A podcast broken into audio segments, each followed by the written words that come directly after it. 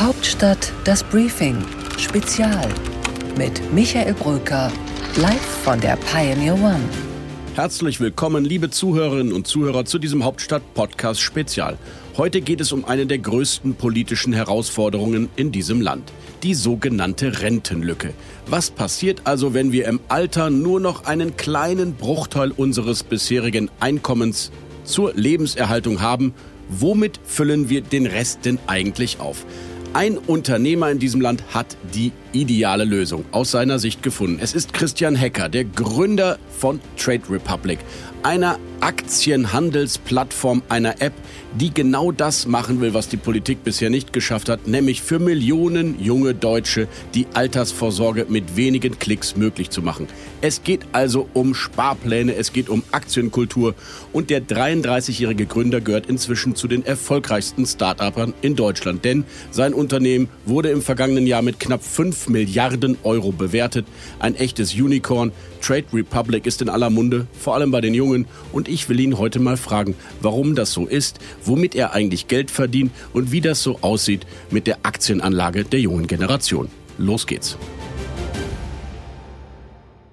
Herzlich willkommen im Pioneer Podcast, der Gründer von Trade Republic, Christian Hecker. Hallo. Ein Westfale, wie ich gelernt habe, ein katholischer Westfale und jetzt einer der Gründer eines der wertvollsten Startups in Deutschland. Wie geht das eigentlich?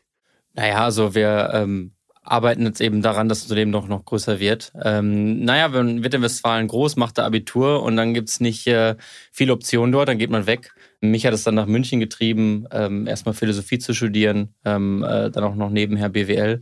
Dann habe ich erst im Banking gearbeitet ähm, und ähm, dann kam die Trade Republic und jetzt sind wir in Berlin. Rund 5 Milliarden Euro ist das Unternehmen wert, das ETF-Sparpläne anbietet. Eine smarte, einfache App, die Trading und Anlagen für vor allem junge Leute anbietet, ist in, in Short Version das Geschäftsmodell von Trade Republic. Aber nochmal die Frage, äh, Westfale, jetzt Startup-Unternehmer und auch noch Philosophiestudent. Welche, welcher Teil aus dem Studium bringt Ihnen denn jetzt im Unternehmen was? Ach, das ist schwer äh, zu sagen. Ich glaube, ähm, was uns heute bewegt, ist die Frage, wie kann man das Thema Finanzen öffnen ähm, für viele Menschen?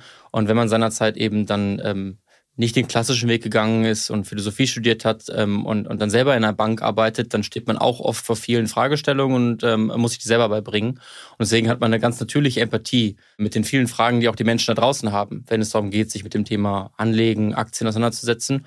Und das hilft uns immer mal wieder, ähm, vielleicht dann auch neue, frische Lösungen zu finden, die äh, andere noch nicht gefunden haben. Wo stehen wir denn da beim Bohren dieses dicken Brettes, wie Menschen in Deutschland Geld anlegen? Einerseits habe ich gelernt, 13 Millionen Menschen ungefähr legen Geld am Aktienmarkt an. Das ist so viel wie nie. Auf der anderen Seite kann man aber auch sagen, vier Fünftel der Deutschen äh, legen ihr Geld immer noch am liebsten im Sparschwein, unterm Kissen oder, oder bei der Kreissparkasse an.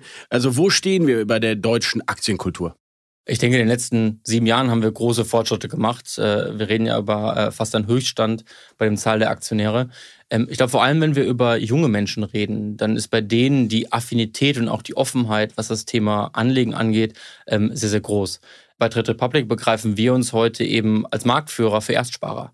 Über 60 Prozent unserer Kunden haben noch nie vorher Aktien besessen. Diese Menschen sind 25, 28, 30 Jahre alt, im zweiten, dritten Berufsjahr und fangen ganz natürlich an, eben neben der Rente, der gesetzlichen Rente, auch selber vorzusorgen, meistens mit ETF-Sparplänen. Ähm, und wir sehen in der aktuellen Phase auch, wo der Markt vielleicht weniger nach oben geht, ähm, dass diese Menschen festhalten in diesem Sparplan und äh, weitergehen. Das heißt, im Grunde bildet sich mehr Finanzwissen, mehr Affinität und eine Offenheit für das Thema und das macht mich sehr optimistisch, dass die Zahl weiter steigen wird in den nächsten Jahren. Aber woher kommt das? Als ich 25 war, habe ich ganz, ganz viele Interessen und Leidenschaften und Hobbys gehabt, aber sicherlich nicht meine Altersvorsorge. Na, ich glaube, die ähm, FAS hat einmal äh, getitelt vor, vor, vor ein paar Monaten, ähm, äh, die Generation Z sei die nüchterne Generation. Die nüchterne Generation deswegen, weil sie eben mit dem Internet aufgewachsen ist und insofern ein ganz realistisches Bild hat von den Versprechen, die die Zukunft liefert, aber eben auch den Herausforderungen, die die Zukunft liefert. Und heute wachsen die Leute nicht mehr auf mit der äh, Fantasie, dass die gesetzliche Rente ausreicht und dass die sicher ist. Und es ist ähm, ganz selbstverständlich für die Menschen selber eigenbestimmt ähm, ähm, Sachen zu machen. Und so dazu gehört halt eben auch dann die Vorsorge. Darüber hinaus, glaube ich, ähm, ist das Interesse an den Firmen, an den Geschichten hinter den Firmen, an den Themen viel, viel größer. Wir sehen bei Trade Republic, dass der zweitgrößte ETF, der Global Clean Energy ETF ist. Ah, also Sprich, es geht da schon in eine ideologisch nachhaltige Anlagestrategie. Genau, man glaubt eben, dass man dadurch auch äh, sein Geld ähm, ähm, nicht nur vermehrt, sondern auch in Unternehmen investiert, die gewissen Kriterien ähm, äh, unterliegen. Und ähm, ich glaube, dieses Bewusstsein und auch Interesse, das hat uns ja auch die äh, äh Meme-Stock-Situation gezeigt, ähm, zeigt, wie tief das auch inzwischen angekommen ist in der Gesellschaft die Eltern von äh, jungen Jugendlichen und vielleicht auch Heranwachsenden spüren, dass die Bock haben auf Aktien, auf, aber oft eben auch auf Zocken, auf Traden, während sie, glaube ich, eher den Ansatz verfolgen, ich will langfristige, eigentlich ja fast spießige Anlagestrategie, einen ETF-Sparplan und liegen lassen. Ist das richtig zusammengefasst? Naja, also ich glaube, ähm, erstmal ist ähm, Anlegen besser als nicht anlegen. Das ist ganz klar so. Ich glaube, diese, dieser Weg in die eigene Mündigkeit und auch äh, in die Fähigkeit dessen, sein Geld in Aktien zu investieren, ist erstmal sehr wichtig. Und ich glaube, für jede Lebensphase gibt es da verschiedene Ziele. Also ähm, äh, wenn ich jung bin, 18 Jahre alt, 20 Jahre alt, ähm, dann ist wahrscheinlich wirklich die Altersvorsorge noch gar nicht ganz oben auf der Liste, sondern ich möchte erstmal teilhaben, möchte irgendwie Firmen besitzen, Marken besitzen, die ich kenne, die ich cool finde. Und das geht heute eben auch. Und damit bildet man dann natürlich auch selber Finanzwissen. Und über die Zeit mündet das dann wahrscheinlich dann schon in einen äh, ETF-Sparplan, Aktiensparplan.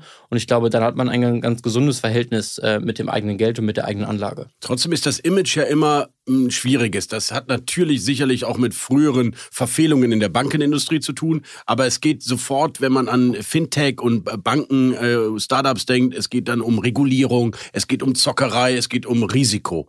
Kriegt man das aus den Deutschen heraus und wenn ja, wie? Offen gesprochen, jetzt hier äh, sehe ich einen großen Unterschied zwischen dem, was die Journalisten schreiben und dem, was die Menschen ähm, wirklich sagen. Ähm, wir haben bei Trade Republic vor gut einem Jahr ähm, eine Studie gemacht mit dem Deutschen Institut der Wirtschaftsforschung. Dort haben wir alle Daten unserer Kunden geteilt, in einer Whitebox, sprich ungefiltert.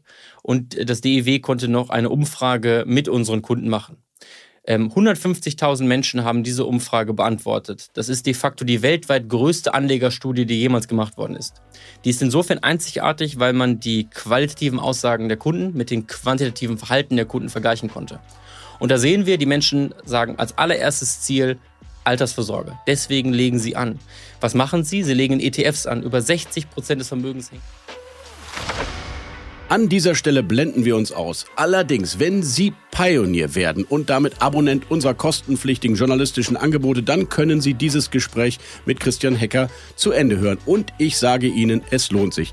Denn wir haben darüber gesprochen, was eigentlich genau junge Menschen tun müssen, um im Alter die Rentenlücke zu schließen. Welche politischen Rahmenbedingungen dafür eigentlich notwendig sind und welche unternehmerischen Ziele Christian Hecker noch verfolgt. Ich kann Ihnen versprechen, der Mann ist selbstbewusst und hat noch sehr viel vor. Eine spannende unternehmerische Story, aber eben auch mit einem gesellschaftspolitischen Hintergrund. Hören Sie doch einfach mal rein. Kommen Sie an Bord join.thepioneer.de. Ich würde mich freuen.